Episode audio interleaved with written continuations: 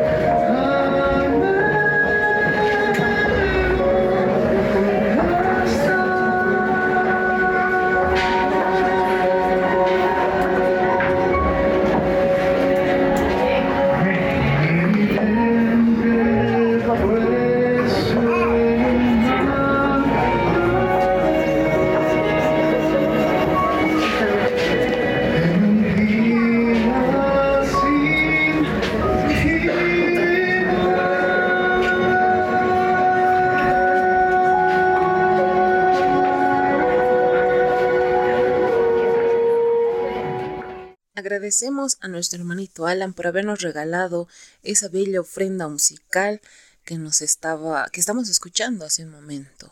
Y pues vamos a pasar a nuestro segundo invitado y este invitado es especial porque nos va a estar compartiendo el mensaje de esperanza. Hoy vamos a estar hablando acerca de la batalla de la fe. Ese es el tema de hoy y pues quien nos estará acompañando es nuestro hermanito Juan Carlos Loza. Así que vamos a tomar apuntes y también empezar a meditar en este bello mensaje para hoy. La batalla de la fe. Y sin fe es imposible agradar a Dios. Hebreos 11:6. La hermana Elena de White, en el capítulo 26 de su libro Mensajes para los jóvenes, hace notar que existe una realidad muy triste. Actualmente, los jóvenes aparentan vivir una vida de fe, una vida cristiana, que consciente o inconscientemente logra mostrar hacia los demás. Pero ¿qué quiere decir esto para nosotros? ¿En qué consiste esa apariencia? En primer lugar, notamos que muchos jóvenes conscientemente aparentan ser buenos cristianos. Van a la iglesia los sábados, cantan, oran, ocupan cargos de liderazgo, sin embargo viven una vida doble, manifiestan un corazón que no está transformado, un corazón que aún está lejos y alejado de Dios. Pero también hay otros jóvenes que inconscientemente aparentan vivir una vida de fe, en el sentido de que son cristianos, se han bautizado, viven una vida nominal, es decir, llevan el nombre de adventista o cristiano, pero en el fondo de su corazón saben que aún no han cambiado que aún tienen muchos rasgos de carácter que todavía están alejados de Dios. Al relacionarse con su padre, con su madre, con sus amigos o cualquier otra persona, manifiestan rasgos de carácter no propios de un hijo de Dios. Entonces, aparentan delante de Dios o llevan aparentemente su nombre sin manifestar el verdadero carácter de Cristo. Entonces la pregunta es, ¿cómo podemos transformar ese corazón carnal a un corazón espiritual. Dos ilustraciones nos ayudan a comprender en qué consiste esa batalla de la fe, ese cambio del corazón, ese cambio del carácter. La primera ilustración tiene que ver con una águila.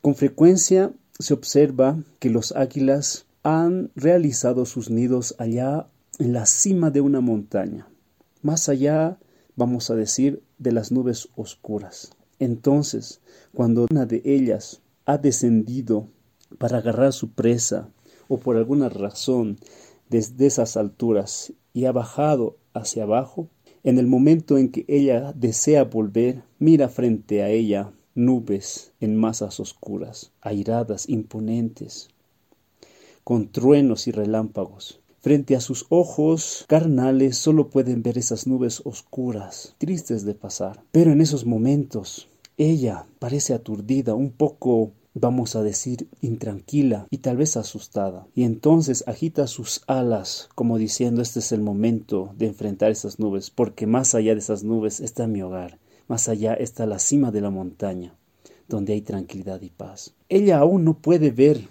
con sus ojos carnales lo que hay detrás de esas nubes, porque solo ven una oscuridad y una tempestad. Pero allá, en la cima de la montaña, está su hogar. Entonces se precipita, lanza un grito salvaje y dice que con un esfuerzo descomunal, con toda su fuerza, con toda su energía, se precipita a enfrentar esas nubes oscuras. Tal vez sufre por el viento, por los truenos, por los rayos. Sin embargo, al atravesar la oscuridad da un chirrido de triunfo, un grito agudo de triunfo.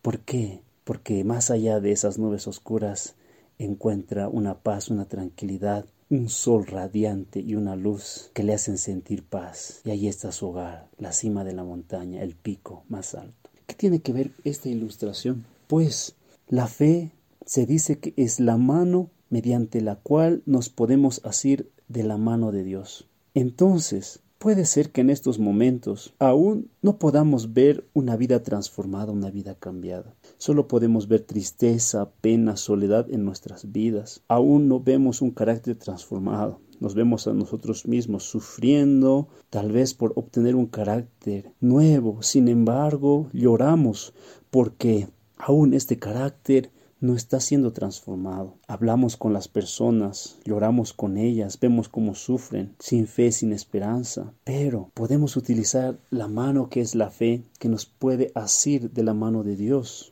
Es decir, aunque solo vemos tristezas, penas, problemas, dificultades, aunque solo vemos a un joven destrozado por los vicios, por los malos hábitos, que no le agrada estudiar la Biblia, que no le agrada ir a la iglesia, que no le agrada predicar, aunque solo los ojos carnales pueden ver eso, mediante la fe podemos vislumbrar a un joven ya transformado, más allá de esas nubes oscuras, a un joven totalmente renovado, con un corazón pleno, en Dios.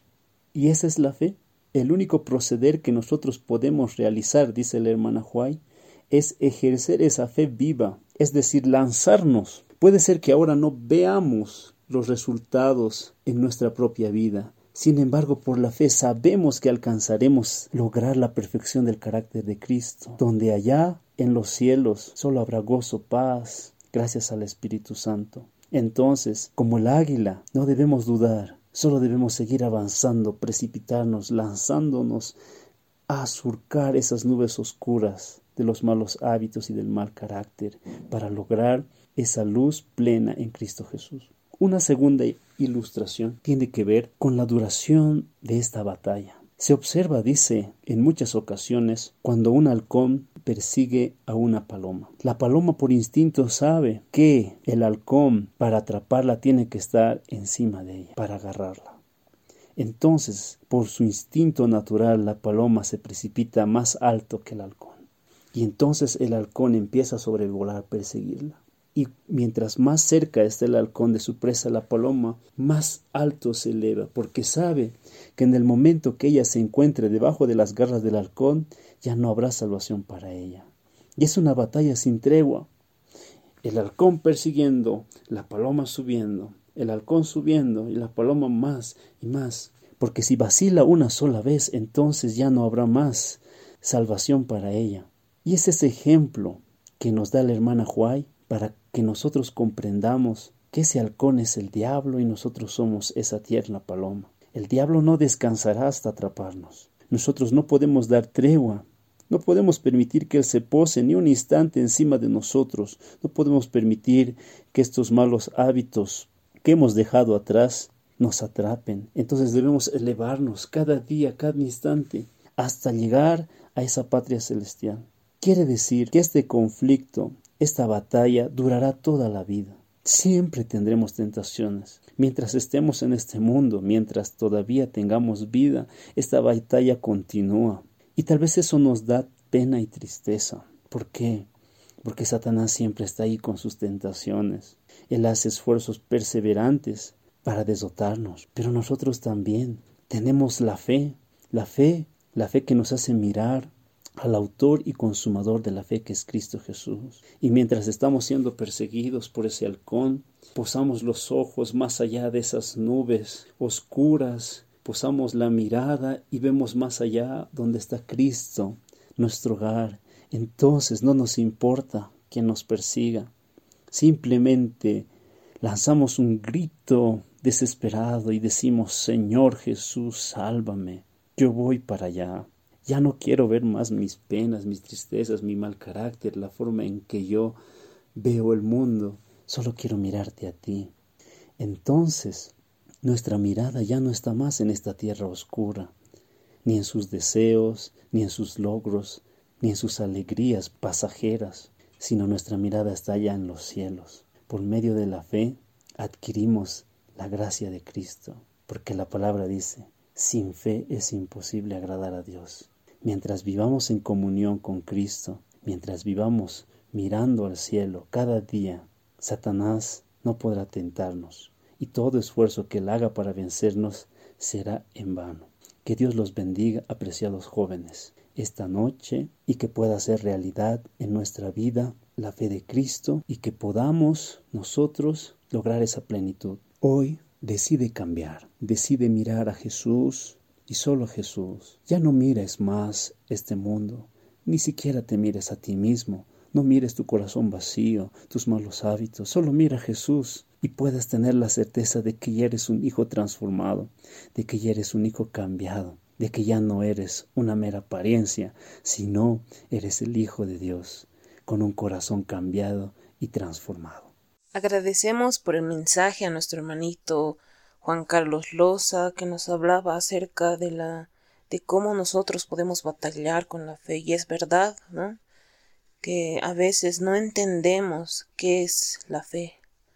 A veces se nos es difícil eh, con nuestra vida pecaminosa, con nuestra vida triste, que llevamos detrás una, una carga tan pesada y que a veces miramos nuestro corazón vacío y pensamos nosotros que no somos buenos para ser usados como instrumentos para Dios.